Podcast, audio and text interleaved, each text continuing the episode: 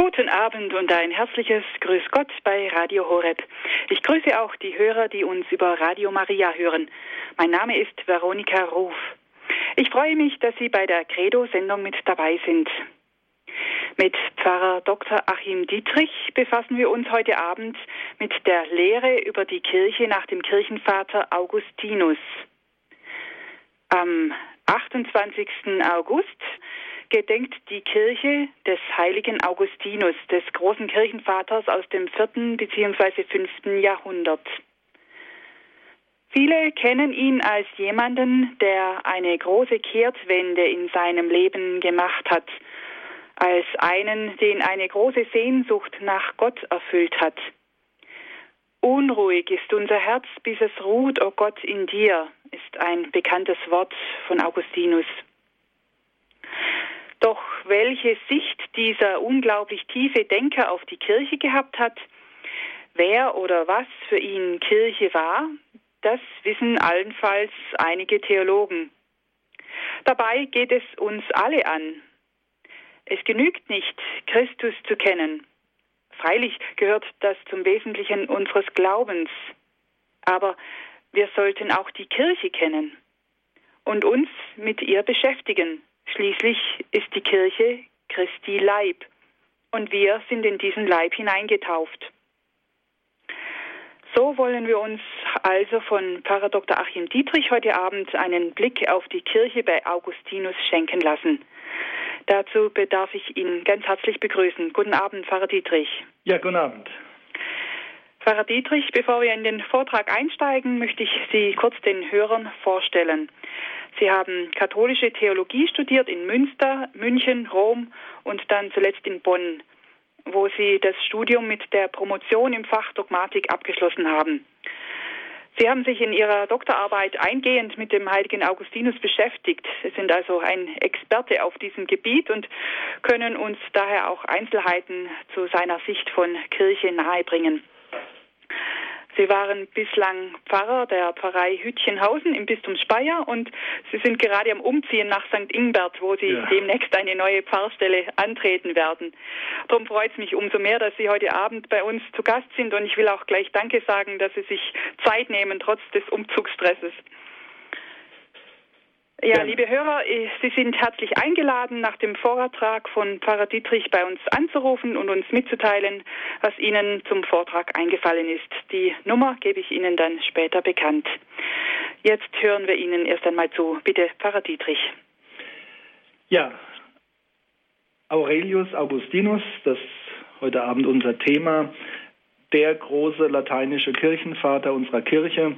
Es gibt ja vier, zwei östliche und zwei westliche Kirchenväter. Also neben den Kirchenlehrern, das sind mehrere, gibt es eben diese vier ganz ausgezeichneten Kirchenväter. Und neben Hieronymus ist eben Augustinus der große lateinische, also westliche Kirchenvater. Eine ganz herausragende Stellung und wer sich etwas in der Theologiegeschichte unserer Kirche umschaut, der sieht auch, warum das, was auch heute noch gültig ist, dass wir Augustinus als einen Kirchenvater betrachten. Man kann eigentlich sagen, seit dem 5. Jahrhundert bis ins hohe Mittelalter, bis ins 13. Jahrhundert gab es eigentlich im Westen gar nichts anderes als die augustinische Lesart äh, der Theologie und der Bibel. Und auch über das 13. Jahrhundert hinaus, als dann die Scholastik entstand, äh, ist Augustinus eigentlich immer dabei. Er ist äh, immer ein, ein Thema, immer auch irgendwo ein Fundament, nicht mehr ausschließlich dann, aber er bleibt bis in die Gegenwart, bis heute eigentlich ein, ein Grundzeuge unserer Theologie, der viele Fragestellungen aufgeworfen hat und auch Antworten gegeben hat, an denen wir uns immer wieder äh, ja, orientieren können, aber auch im kritischen Sinne abarbeiten können. Vielleicht ein wenig zur Biografie dieses außergewöhnlichen Mannes. Er steht für das Christentum Nordafrikas, geboren in Tagaste, einer römischen Provinzstadt im Jahr 354. Das liegt heute in Algerien. 354, es war noch die Zeit des römischen Reiches, auch in Nordafrika. Er wird in ganz geordneten Familien geboren, in ganz geordneten Verhältnissen geboren, eine Familie mit Vater, Mutter und drei Kindern. Er hat eine Schwester, Perpetua, und einen Bruder, Navigius. Die Mutter ist auch berühmt und auch eine Heilige, die heilige Monika. Wir haben am 27. August ihren Gedenktag gefeiert, der eben also, also einen Doppelgedenktag darstellt. 28. August der Gedenktag des Sohnes, der so ein strahlendes Licht in unserer Theologiegeschichte ist. Der Vater, Patricius, war kein Christ, aber muss auch ein redlicher Mann gewesen sein, der aber ja ganz gegen Ende hin zum Glauben gekommen ist. Er wird zwar in der Betrachtung des Augustinus nicht so hoch äh, eingeschätzt, aber man, ich denke, dass er doch auch wichtig war für seinen Werdegang. Augustinus wächst heran, er geht auf die Grundschule, die weiterführende Schule und dann 370 kann er zum Rhetorikstudium nach Karthago gehen. Das war damals so die Metropole in Nordafrika, neben anderen aber eine der großen Städte. Mit 16 Jahren also hat er das Studium der Rhetorik begonnen und ist dann eine Beziehung eingegangen, aus der ein Kind hervorgegangen ist, Adeodatus.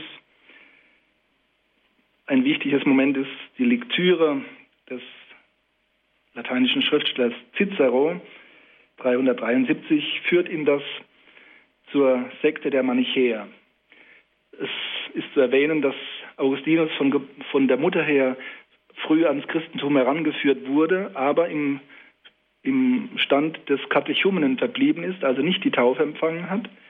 Ähm, ja, und als Katechumen im Prinzip macht er seinen Weg und distanziert sich zunächst einmal vom, vom katholischen Glauben und findet Interesse an dieser Sekte, die letztlich auch aus dem vom Christentum abstammt, der Manichäer, die einen materialistischen Dualismus vertreten. Das findet er sehr anregend und intellektuell reizvoll. Das wird ihn die nächsten Jahre prägen und darüber hinaus dann in der Erwiderung, in der, der, Gegenhaltung weiterhin prägen. Er schwankt dann zwischen seiner Heimatstadt Tagaste und Karthago. 383 ist es ihm dann möglich, nach Rom selbst zu kommen und dort ja, seine Studien zu, abzuschließen, zu vervollkommnen. Mittlerweile hat er sich vom Manichäismus äh, ja innerlich abgewandt, er hat aber in dieser Sekte noch einige Freunde, die ihm auch helfen, sodass er 385 eine, ja, eine Dozentenstelle, würden wir heute sagen, in Mailand annehmen kann für Rhetorik. Er beschäftigt sich viel mit Philosophie und seine Beziehung hat er mittlerweile aufgegeben. Seine Mutter Monika ist nach Rom gekommen und ist an seiner Seite. Er hat auch einige Freunde um sich geschart und man strebt nach einem asketischen Ideal des gemeinschaftlichen Zusammenlebens. Das ist der Anfang dessen, was wir dann später auch die die ähm, Augustinus-Regel nennen, also neben dem großen Benedikt von Nursia, dem Vater des abendländischen Mönchtumes, ist auch Augustinus zu nennen, der also für die Entwicklung der, der Klöster, der Orden, der Mönche und Nonnen auch einiges beigetragen hat. Später wird es dann als Augustinus-Regel ausformuliert. In diesen Jahren hat er das also entwickelt in dieser kleinen Gemeinschaft dieser Jahre in Mailand kann er sich längere Zeit dann zurückziehen auf ein Landgut in Cassiacicum. Das ist also in der Nähe von Mailand gewesen und dort beschäftigt er sich weiterhin mit dem Christentum, aber auch mit Philosophie. Einen großen Eindruck machte der Bischof von Mailand auf ihn und das ist der berühmte Ambrosius. Ambrosius, der ja, ein wortgewaltiger Bischof war, ein großer Prediger. Und zunächst war es das Interesse an seiner Rhetorik, an seinen sprachlichen Fähigkeiten, in freier Rede, in der Predigt, die, die Aussagen des Evangeliums und der Bibel zu präsentieren. Aber über die Form hinaus ja, fruchtet auch der, die Verkündigung des Ambrosius und rührt an das Herz des Augustinus, sodass er mehr und mehr sich öffnet für die Kirche, für den katholischen Glauben. Und schließlich kommt es im Jahr 386 in Rom zu jenem besonderen Erleuchtungserlebnis. In einem Garten hört er die Worte Tolle, Lege, das Lateinisch Nimm und Lies. Es ist umstritten, ob es eine göttliche Stimme war oder eine nahe Stimme, also Divina und Vicina. Auch Gott kann manchmal durch ganz banale Dinge wirken, dass vermutlich vielleicht in der Nachbarschaft ein Lied gesungen wurde, wo diese, dieser Vers vorkam, nimm und lies. Auf jeden Fall war es für Augustinus ein göttlicher Wink, dass er, das, dass er die Bibel nimmt und aufschlägt und er hat den Römerbrief aufgeschlagen und vieles hat sich dann für ihn schlagartig dann erhellt. Er hat es zwar vorher schon gekannt aus seiner Bibellektüre, aber es blieb finster und grau und jetzt plötzlich ist das Licht da, die Erleuchtung und er entschließt sich dazu, Christ zu werden. Er lässt sich dann an Ostern 387 von Ambrosius taufen. Sein Lehramt, seine Dozentenstelle hat er aufgegeben und lebt nur noch in dieser ja, kleinen asketischen Gemeinschaft. Er kehrt schließlich zurück nach Nordafrika und wird 391 zum Priester geweiht in der Stadt Hippo Vier Jahre später wird die Gemeinde von Hippo ihn, ihn auch zum Bischof wählen. So weit grob die Biografie. Er bleibt dann eigentlich all die Jahre, die meiste Zeit in Hippo, ist für seine Diözese, für seine Gläubigen da, versucht weiterhin ein geistliches, asketisches Leben, soweit das in diesem Amt möglich ist. Er verfasst eine ganze Reihe wichtiger Schriften, die in der Theologiegeschichte wirklich wie wie Monumente dastehen. Er muss sich mit den Donatisten, auch einer christlichen Sekte, auseinandersetzen. Er muss sich mit dem sehr asketischen Mönch Pelagius auseinandersetzen und versucht und kann es auch durch seine Persönlichkeit und auch durch seine Redegewandtheit und seinen klaren Verstand, der die Glaubensdinge ja beeindruckend und logisch darbieten kann, kann er viele für die Kirche gewinnen, kann auch viele Unklarheiten und ja, Diskussionen klären und beenden. Er wird also über 30 Jahre in Hippo als Bischof und Theologe wirken können. 430 ist er dann gestorben, als die Stadt Hippo belagert wurde vom, von den Vandalen. Aurelius Augustinus, Kirchenvater, es ist lange zurück, dass er gelebt hat, aber wie gesagt, in der Theologiegeschichte ist er auch heute noch wirksam. Ist ein Fundament in dieser Entwicklung unserer Theologie, der Betrachtung der Bibel und der Kirche. Wir leben ja nicht immer nur einfach nur den Moment, sondern wir leben in einer, ja, in einer fortlaufenden Linie des Zeugnisses, des, des Glaubens, der Annahme des Verstehens und auch dann des Weitergebens, des Wiederbezeugens. Und dazu gehört eben auch die Theologie, das Nachdenken und Erklären der Heiligen Schrift des Evangeliums, die ständige Beschäftigung mit Jesus Christus und seiner Kirche. Und auch heute kommen wir nicht an Augustinus vorbei, wenn wir die Bibel und alles, was das Neue Testament über die Kirche sagt, lesen und verstehen wollen. Da kann uns Augustinus eine große Hilfe sein. Der Blick des Augustinus auf die Kirche, damit wollen wir fortfahren nach der Musikeinspielung.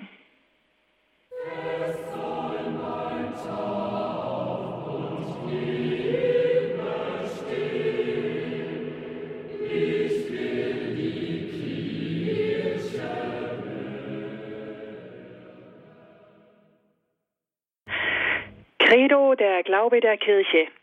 Bei Radio Horeb geht es heute um die Lehre über die Kirche nach dem Kirchenvater Augustinus. Referent ist Pfarrer Dr. Achim Dietrich aus dem Bistum Speyer. Pfarrer Dietrich hat uns die Biografie des heiligen Augustinus zunächst einmal nahegebracht. Augustinus zusammen mit Hieronymus äh, sind die zwei lateinischen Kirchenvätern. Augustinus hat eine ganz interessante, einen ganz interessanten Lebenslauf. Er ist geboren 354 in Tagaste in Nordafrika, hat sich dann unter dem Einfluss des heiligen Ambrosius in Mailand bekehrt, ist auch getauft durch den heiligen äh, Ambrosius und ist dann 30 Jahre, über 30 Jahre Bischof von Hippo gewesen, gestorben dann um 430. Nun wollen wir einen Blick auf das Kirchenbild des Augustinus werfen. Bitte, Pfarrer Dietrich. Ja, die Kirche ist für unseren Glauben eine zentrale Größe, für den katholischen Glauben.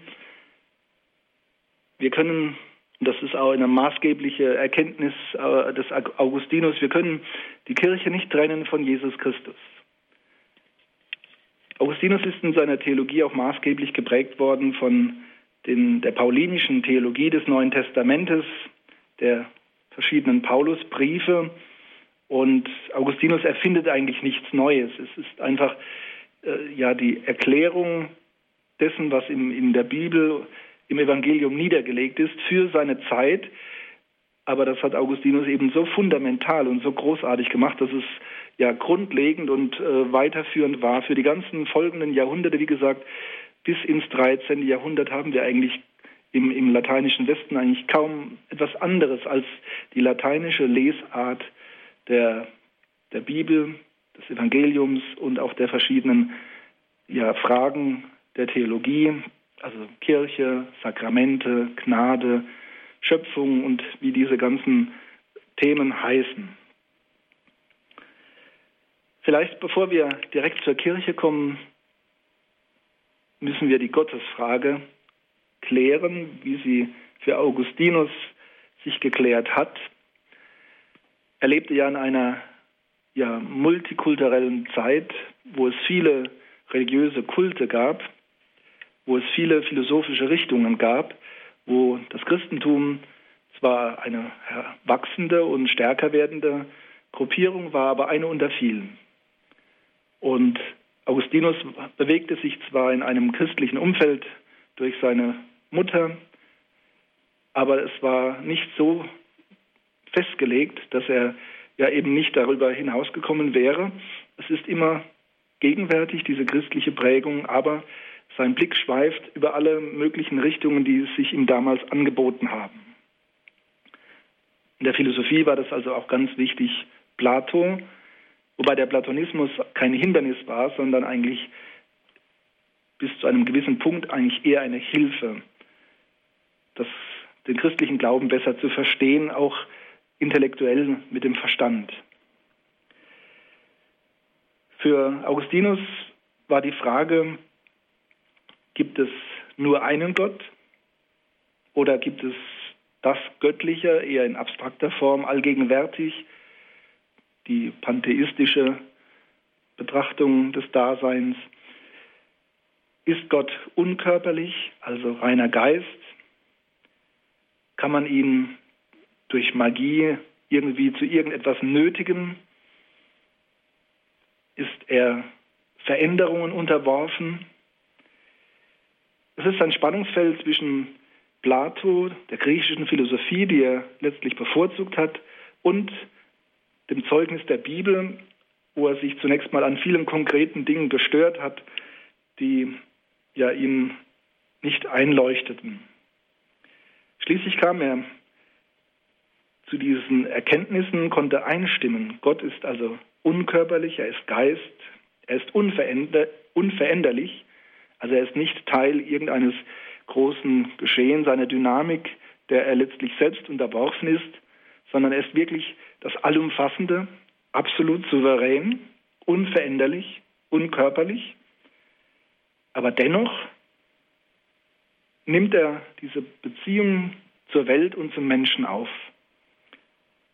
Die große Frage der Inkarnation, der Menschwerdung.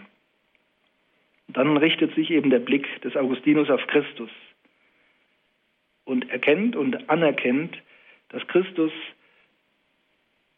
der Gott Mensch, also mit dieser doppelten Natur in einer Person, dass er der einzige Heilsweg ist, der einzige ja die einzige Möglichkeit, sich mit Gott zu verbinden.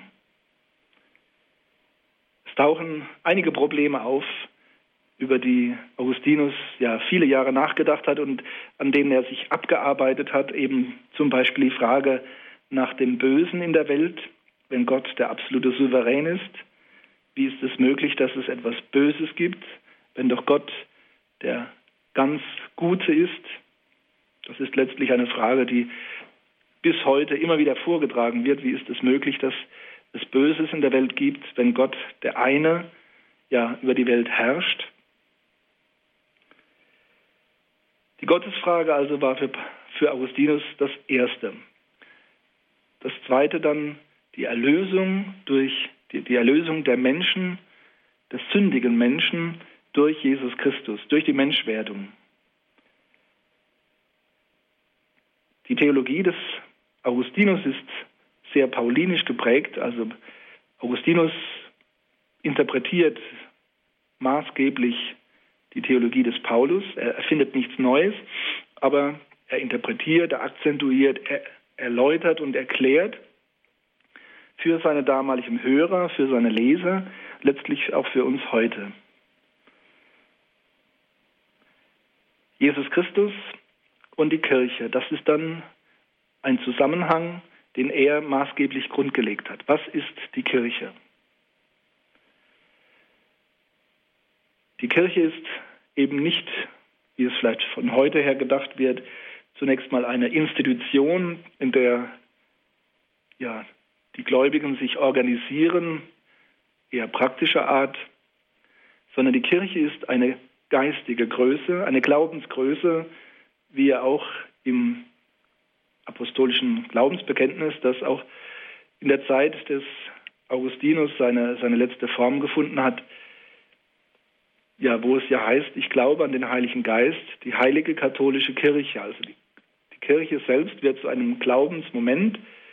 Sie ist Teil unseres Glaubens, nicht irgendetwas Formales, Nebensächliches, nicht eine bloße Organisationsform, sondern wesentlich zugehörig zu unserem Glauben. Unser Glaube ist kirchlich verfasst.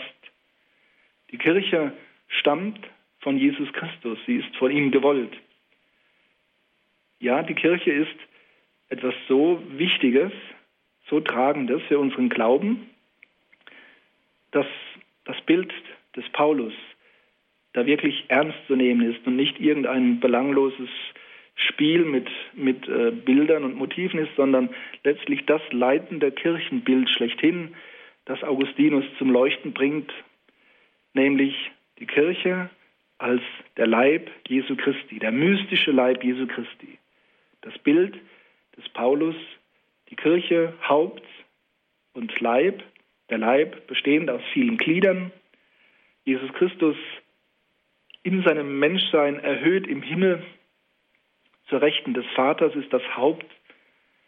Die Kirche, die Kirche, das ist das wandernde Gottesvolk in der Welt, das sind alle durch die Taufe Christus verbundenen ja, Gläubigen, Sie bilden in der Welt den Leib.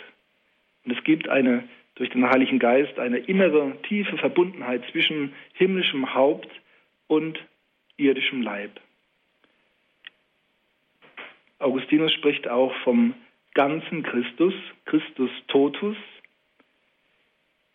Er macht deutlich, dass man Christus von der Kirche nicht trennen darf. Wenn das getrennt würde, dann wäre Jesus nur ein göttliches Exempel in der Geschichte gewesen und die Nachgeborenen hätten keine Verbindung mehr, keine echte Verbindung mehr zu ihm, hätten keinen tatsächlichen Anteil mehr an Jesus Christus. Sein Heilswerk wäre bloßes Exempel und hätte keine Heilswirklichkeit mehr für die Gegenwart, für alle Menschen. Die Kirche als Sakrament, als Moment unseres Glaubens, als, als Sakrament selbst, als sakramentales ja, Werk Jesu Christi. Damals gestiftet und beseelt und lebendig gehalten bis auf den heutigen Tag durch den Heiligen Geist, durch Jesus Christus. Das mag für uns heute eine eher gewohnte Rede sein. Aber es ist so eine großartige Wirklichkeit und Augustinus hat das ja neu entdeckt und auch vielleicht für die damalige Zeit sichtbar gemacht. In der Linie des Ambrosius, der eben auch ein großer Prediger war und viele wichtige Momente den, den Menschen, den suchenden und fragenden Menschen klargemacht hat, so auch Augustinus. Die Kirche eben nicht als eine religiöse Gruppierung unter vielen anderen, die sich halt mit religiösen Fragen beschäftigen und die ein, das eine oder andere Ritual durchführen, sondern wirklich die Kirche als von Gott gegeben, als eine Gemeinschaftsform, eine Kooperation, in der wir uns wirklich Gott verbinden können durch Jesus Christus. Und zwar nicht eben nur den Gottessohn, das war damals immer die große Gefahr, diese Aufspaltung der Person Jesu Christi, dass er getrennt wurde nach göttlicher Natur und menschlicher Natur und man ja der Gefahr, ja, der Neigung nachgegeben hat, diese beiden Größen wieder zu trennen, Gottheit, Menschheit, dass man die Spannung nicht ausgehalten hat, die in der Person Jesu Christi herrscht zwischen diesen beiden Größen. Augustinus hat das in seinen vielen Predigten, die zum größeren Teil Gott sei Dank erhalten sind, immer wieder in einer anschaulichen und eindringlichen Sprache den Menschen ja versucht plausibel zu machen, zu erklären, wie großartig es ist, dass Gott in die Welt kommt. Gott, der Ewige, der Souveräne, der Unveränderliche, der sich hinabbegibt in seine Schöpfung. Ja, in eine Schöpfung, die nicht nur von ihm geschaffen ist, sondern die sich sogar von ihm abgewandt hat. Eine gefallene Schöpfung, eine gefallene Welt, ein sündiger Mensch. Dennoch, Gott begibt sich herab zum Menschen. Er wird selbst Mensch, dieses Wunder der Menschwerdung, der Inkarnation und das eben nicht nur beschränkt auf einen historischen Moment, sondern von dort aus ausstrahlend auf die ganze Menschheit und ihre Geschichte im Heiligen Geist, wirksam für alle Zeiten, aber konkret in Gestalt der Kirche. Augustinus predigt uns die Kirche als eine, wesentliche Heilsgröße. Er, der vorher der herumsuchende und herumschwirrende war, der hier und da bei verschiedenen Gruppierungen ja dabei war und reingeschaut hat, er bindet sich an die katholische Kirche und wird einer ihrer großen Prediger, was die Notwendigkeit der Kirche angeht. Die Kirche als der Leib Jesu Christi. Das ist auch für uns heute eine ganz wichtige Botschaft. Unser derzeitiger Papst, Benedikt XVI., hat als, ja, als Theologiestudent noch, hat er sich sehr intensiv mit Augustinus beschäftigt und hat seine Promotion über dieses Thema geschrieben, über das Haus und Volk Gottes bei Augustinus. Es ist also eine wesentliche Größe seiner Theologie die Beschäftigung mit Augustinus, mit Bonaventura und anderen, die letztlich alle auch im augustinischen Denken zu Hause sind. Also wir sehen die Verbindung zwischen Augustinus und unserem heutigen Papst, der, ja, der führenden Theologie in der Kirche heute. Augustinus also nicht ein Thema der Vergangenheit, sondern ein Thema, das bleibend ist, das nicht alt wird, weil es letztlich immer wieder um die, die Grundfrage geht, Jesus Christus, wie können wir Anschluss an ihn gewinnen? Durch ihn werden wir mit Gott verbunden, aber wie können wir jetzt als Nachgeborene mit so großem zeitlichen Abstand tatsächlich ihm angehören? Und da zeigt uns Augustinus die Bedeutung der Taufe. Durch sie werden wir, durch dieses Sakrament werden wir hineingeboren in die Kirche, werden wir ein Teil, ein lebendiger Teil der Kirche und damit ein lebendiger Teil Jesu Christi. Und damit erfahren wir tatsächlich und ernsthaft die Erlösung durch Christus. Die Frage nach Erlösung, Gnade, Glaube, damit wollen wir uns beschäftigen nach der nächsten Musikeinspielung.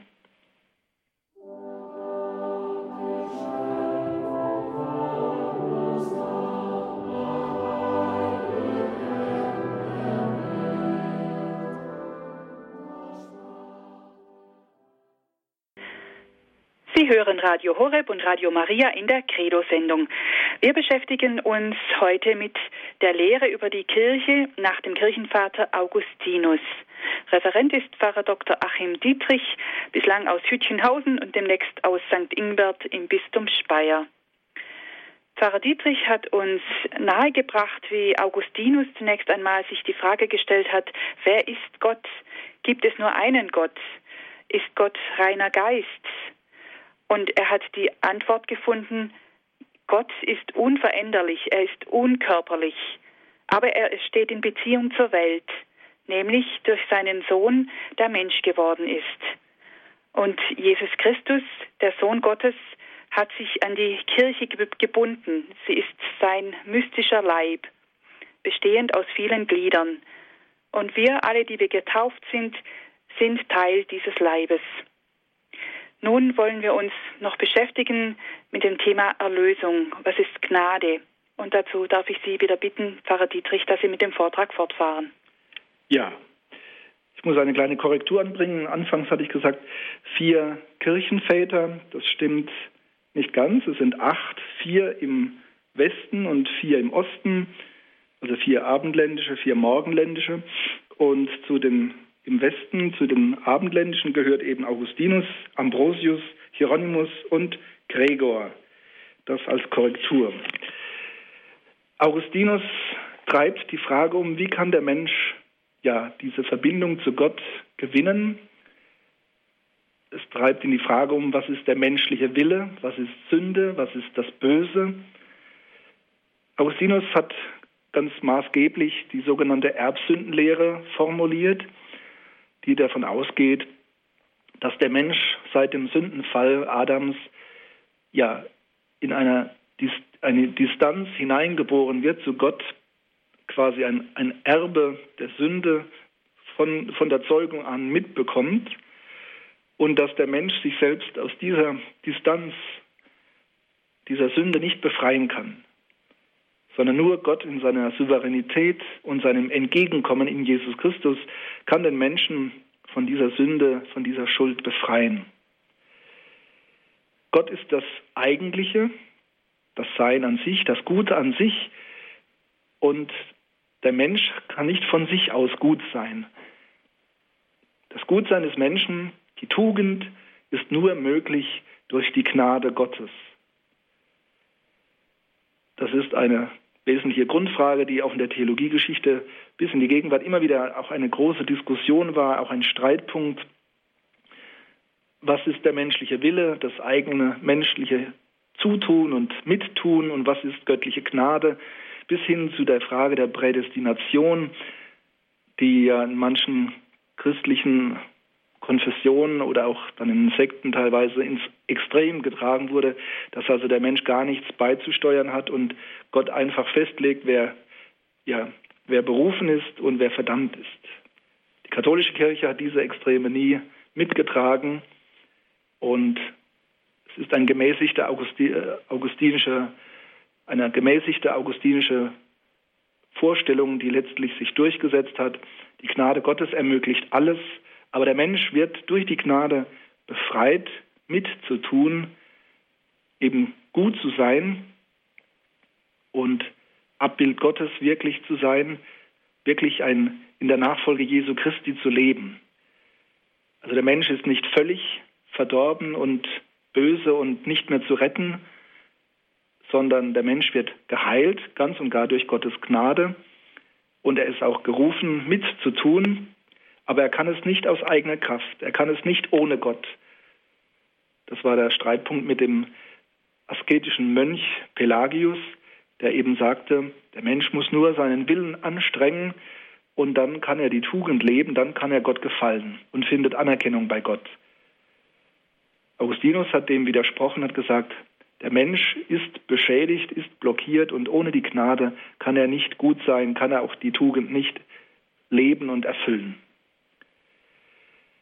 Gnade, Sünde, das Böse, all diese Dinge, das waren die ja, die, die prägenden Momente dieser Theologie und das sind letztlich auch die, die Grundfragen der Theologie und unseres Glaubens bis heute geblieben, sodass es wirklich gut und sinnvoll ist, wenn wir Augustinus nicht vergessen, sondern auch vor unserem heutigen Zeithorizont mit ihm wieder diese Grundfragen angehen und versuchen für unsere Zeit zu beantworten. Liebe Hörer, wir machen jetzt eine Musikpause. Ich darf Sie zuvor einladen, dass Sie jetzt Ihre Gedanken zum Thema uns mitteilen oder Ihre Fragen stellen an den Referenten.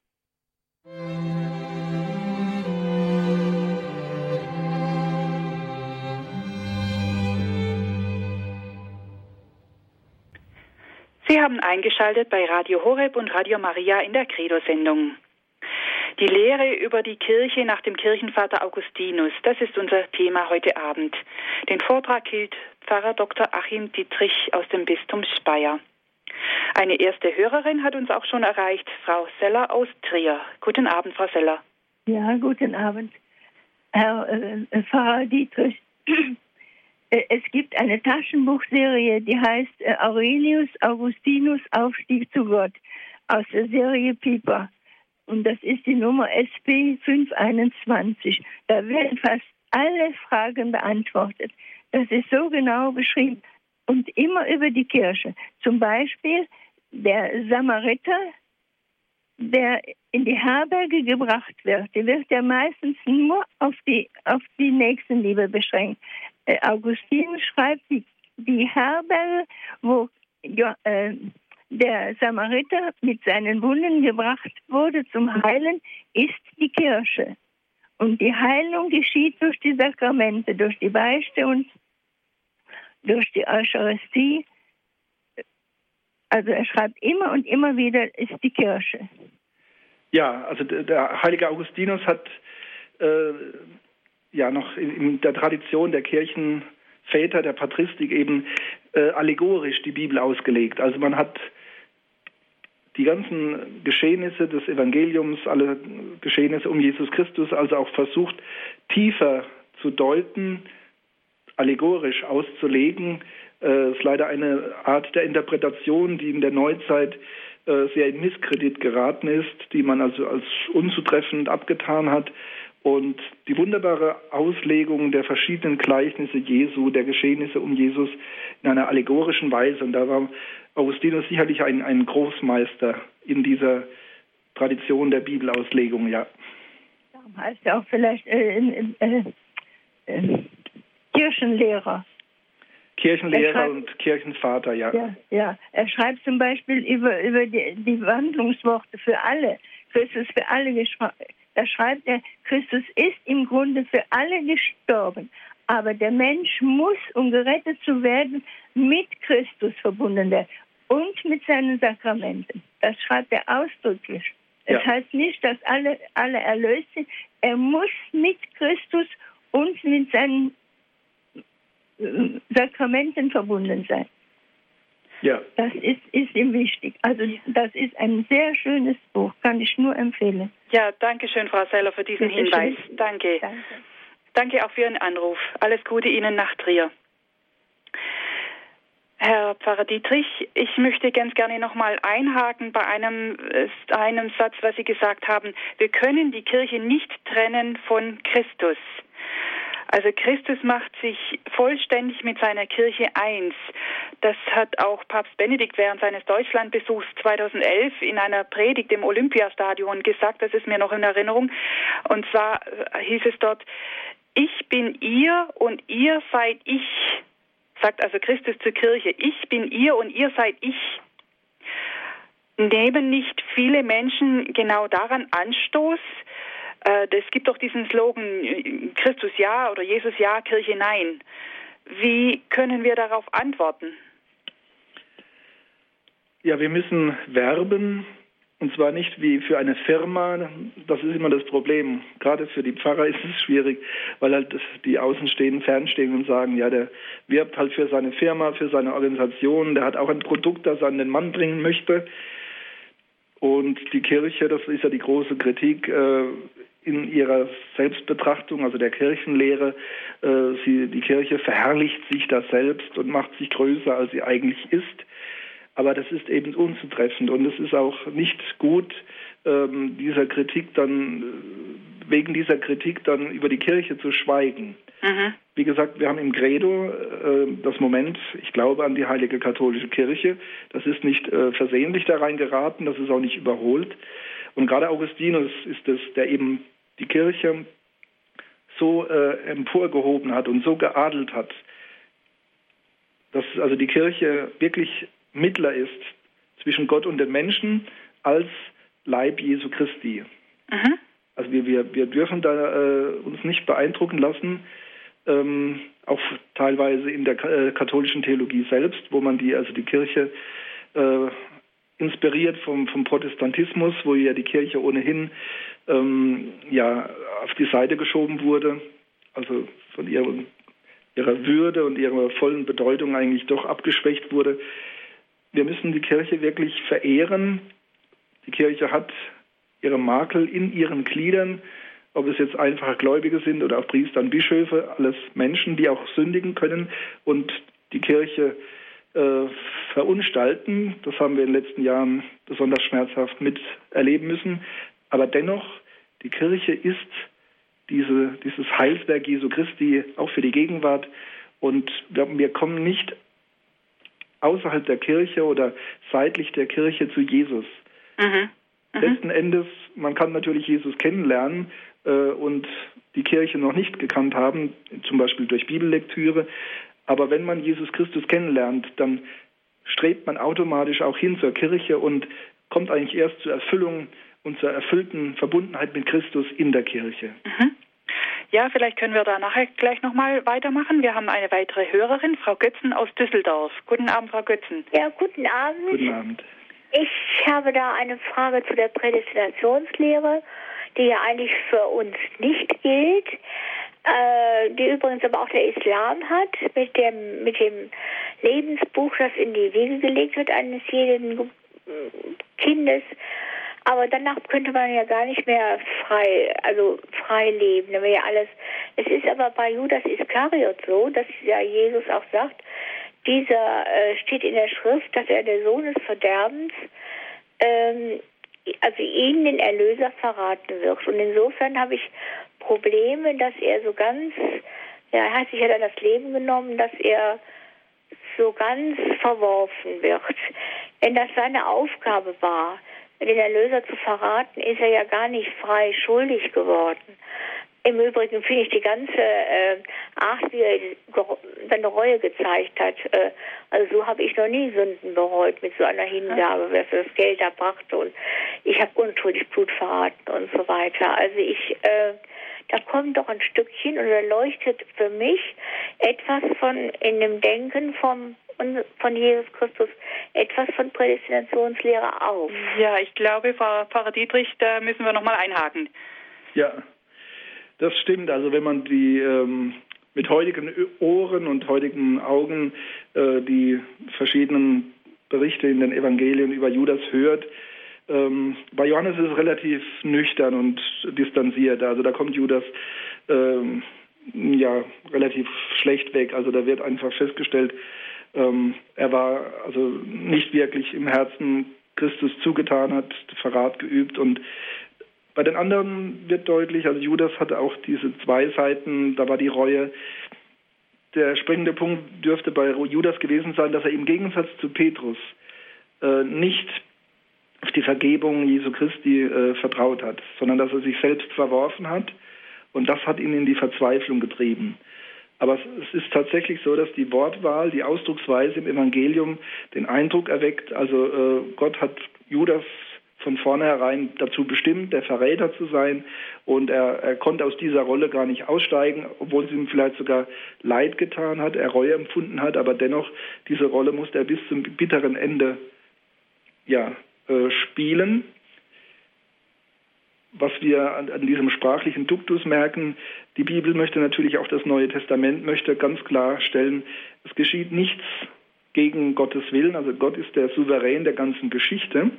Auch das Böse, was geschehen, geschieht, geschieht nicht gegen Gottes Willen, aber dann muss man natürlich schon die Anmerkung machen, es ist ein Zulassen, es ist äh, ja ein, ein Zulassen Gottes, dass Böses geschieht, dass Verrat geschieht. Und das ist eben eine Frage, die auch Augustinus sehr umgetrieben hat. Und äh, ihm war ganz wichtig, dass Gott ja seine Souveränität, seine Hoheit, dass die nicht in Frage gestellt wird. Und da hinein hat er versucht, mit seiner Prädestinationslehre einen Weg zu finden, wie man den menschlichen Willen, aber auch die Souveränität Gottes zusammendenken kann. Das ist letztlich ein Spannungsfeld. Das ist auch mit der ganzen Gnadenlehre so. Die Gnade äh, nimmt uns nicht die Arbeit ab, sondern wir sind äh, aufgefordert zum Mittun, zur Kooperatio. Dieses Spannungsfeld ist letztlich ein Spannungsfeld, lässt sich nicht schwarz-weiß klar auflösen, hat auch durch die ganze Geschichte hindurch, durch Jahrhunderte hindurch immer wieder zu Auseinandersetzungen geführt, weil dann das Pendel mehr in diese Richtung ging, zu diesem Extrem hin, also ganz, ganz pessimistisch, also wirklich die Menschen sind grundsätzlich alle mal ver, verworfen und nur einige wenige sind auserwählt. Heute haben wir eher das andere Extrem, also der Mensch ist gar nicht so schlecht und wenn er sich ein bisschen anstrengt und dann ist Gott schon einverstanden, das kann man als das andere Extrem betrachten. Ähm, dann die Mitte zu finden in diesem Spannungsfeld, das ist schwierig. Mhm. Und wohl auch die, wenn ich das noch sagen darf, und auch die Freiheit des Menschen äh, muss auch beachtet werden. Also der Mensch hat in jedem Augenblick auch seines Lebens doch Freiheit, sich für das Böse oder gegen das Böse zu entscheiden. Selbst ein Judas Iskariot war ein freier Mensch. Ja. Ja, Beantwortet das Ihre Frage, Frau Götzen? Das war meine Frage, ja. Gut, danke, danke auch für Ihren Anruf. Einen schönen Abend Ihnen. Pfarrer Dietrich, ich würde gern nochmal zurückkommen auf äh, Kirche und Christus. Ist, kann man sagen, dass die Liebe zur Kirche dasselbe ist wie die Liebe zu Christus? Wenn wir das von vorher noch einmal aufnehmen, dass sich Christus mit der Kirche so identifiziert, können wir das auch jetzt so auf uns ähm, übertragen, dass wir sagen, wir lieben Christus in dem Maße, wie wir auch die Kirche lieben? Also wir sollten die Kirche lieben, weil die Kirche, wenn sie wirklich äh, ja, wenn sie richtig gesehen wird und richtig erfahren wird, eigentlich transparent ist auf den, äh, der in ihr wirkt, nämlich der Geist Gottes, Jesus Christus.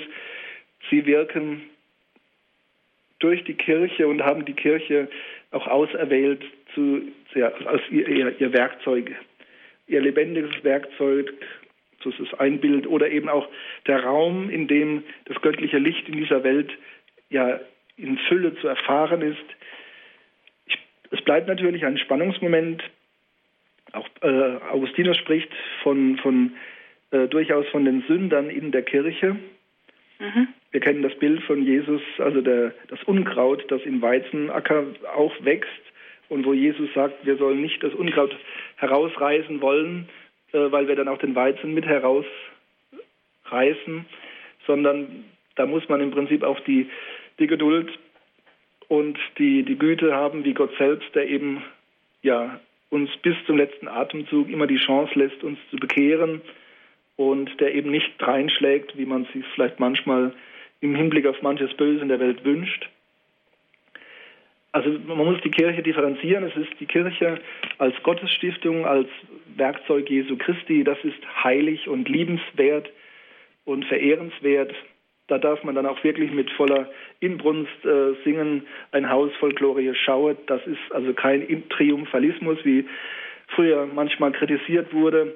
Die Kirche darf an gewissen Feiertagen auch sich selbst mal feiern, dankbar sein, dass es, dass es diese Gemeinschaft des Glaubens und diese Tradition erfüllt vom Heiligen Geist gibt und dass wir in dieser Gemeinschaft ja Christus begegnen dürfen, Christus verbunden sein dürfen und dass das eben nicht eine Sache ist für viele Individualisten, die alle einzeln zu Christus stehen, sondern dass wir als Gemeinschaft, als Glaubensgemeinschaft wirklich Christus verbunden sind. Mhm.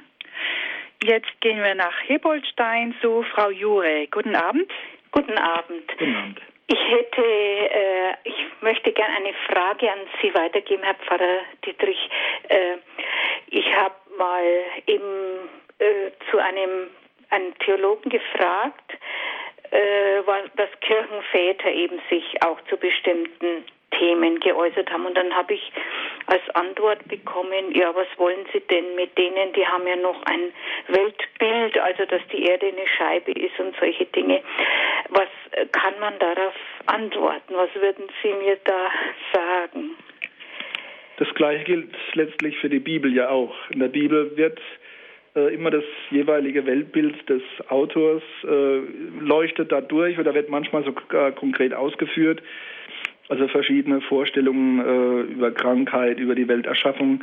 Ähm, also mit dem Argument kann ich im Prinzip äh, unseren ganzen Glauben samt Bibel eigentlich vom Tisch fegen. Mhm. Die, die Fähigkeit, die wir haben müssen, ist eben im Geist Gottes, und das bedeutet dann auch mit der Kirche, die Heilige Schrift immer wieder neu zu lesen. Ja. Und unser Papst äh, legt da großen Wert drauf, dass wir eben die Schrift nicht isoliert mit der Brille des 20. oder 21. Jahrhunderts lesen, sondern dass wir auch immer wieder in den großen Horizont eintreten. Also wir haben die ganzen Vorfahren die Bibel gelesen, was für Fragen haben sie gestellt, was für Antworten haben sie gefunden, wie haben sie es formuliert, dass man das nicht gering schätzt, sondern das alles zur Kenntnis nimmt.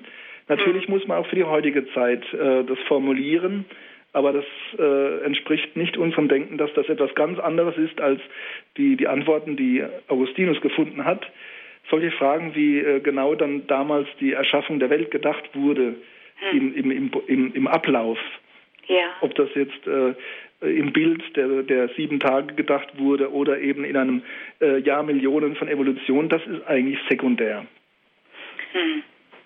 Ja, ja. danke schön ja. für Ihre Frage. Ich bedanke mich. Ja, einen schönen Abend Ihnen.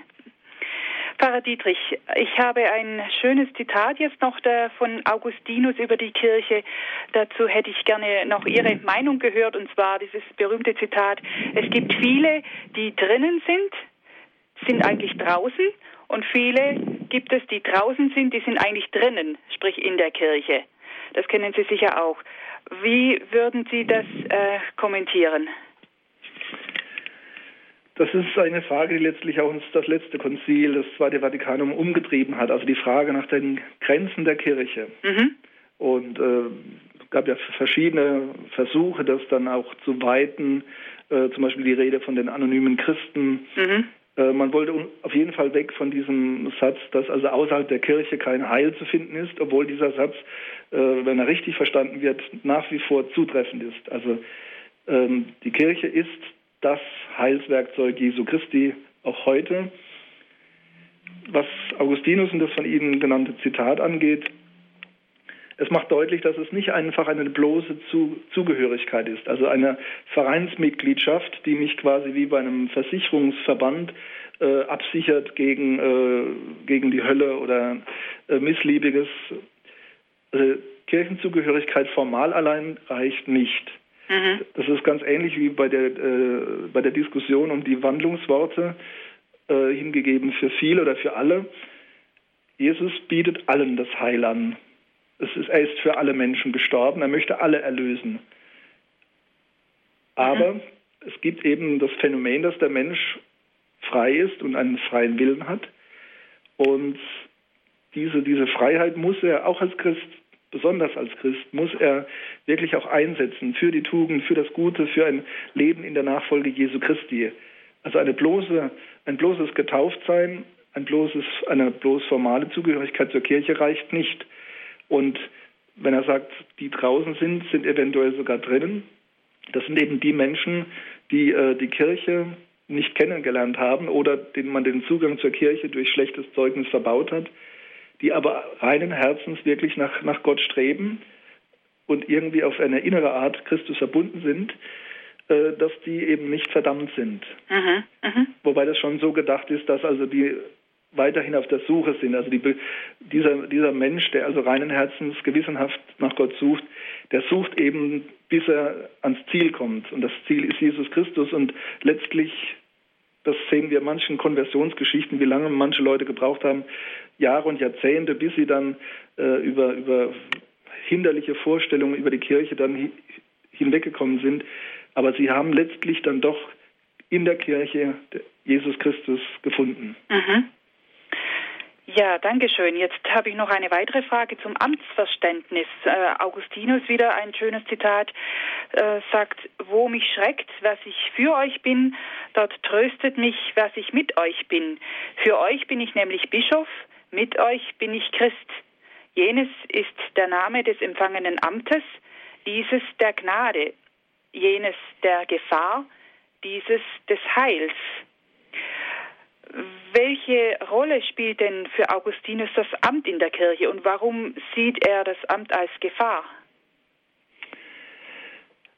Also Augustinus hat einen sehr hohen Begriff von der Bedeutung der Kirche gewonnen und auch von ihrer Autorität. Die Autoritas Ecclesiae ist für ihn also sehr hoch angesetzt. Also er ist dann ganz abgekommen davon, dass soll der Einzelne mit seinem Intellekt und seinem Verstand letztlich äh, Christus finden kann oder Gott finden kann. Äh, also letzt, obwohl er selbst doch sehr philosophisch geprägt war, ist er dann doch sehr skeptisch geworden, äh, weil er sagt, das menschliche Denken ist doch ähm, verderbt durch die, die Erbschuld und die Befangenheit in der Sünde. Und die Autorität der Kirche, das hat er ganz hoch angesiedelt. Also äh, deswegen auch diese hohe Verantwortung der Amtsträger. Mhm. Er hat sich also nicht äh, nach dem Amt äh, gesehnt. Im Gegenteil, er hat also einige Jahre versucht, äh, dem Amt auszuweichen.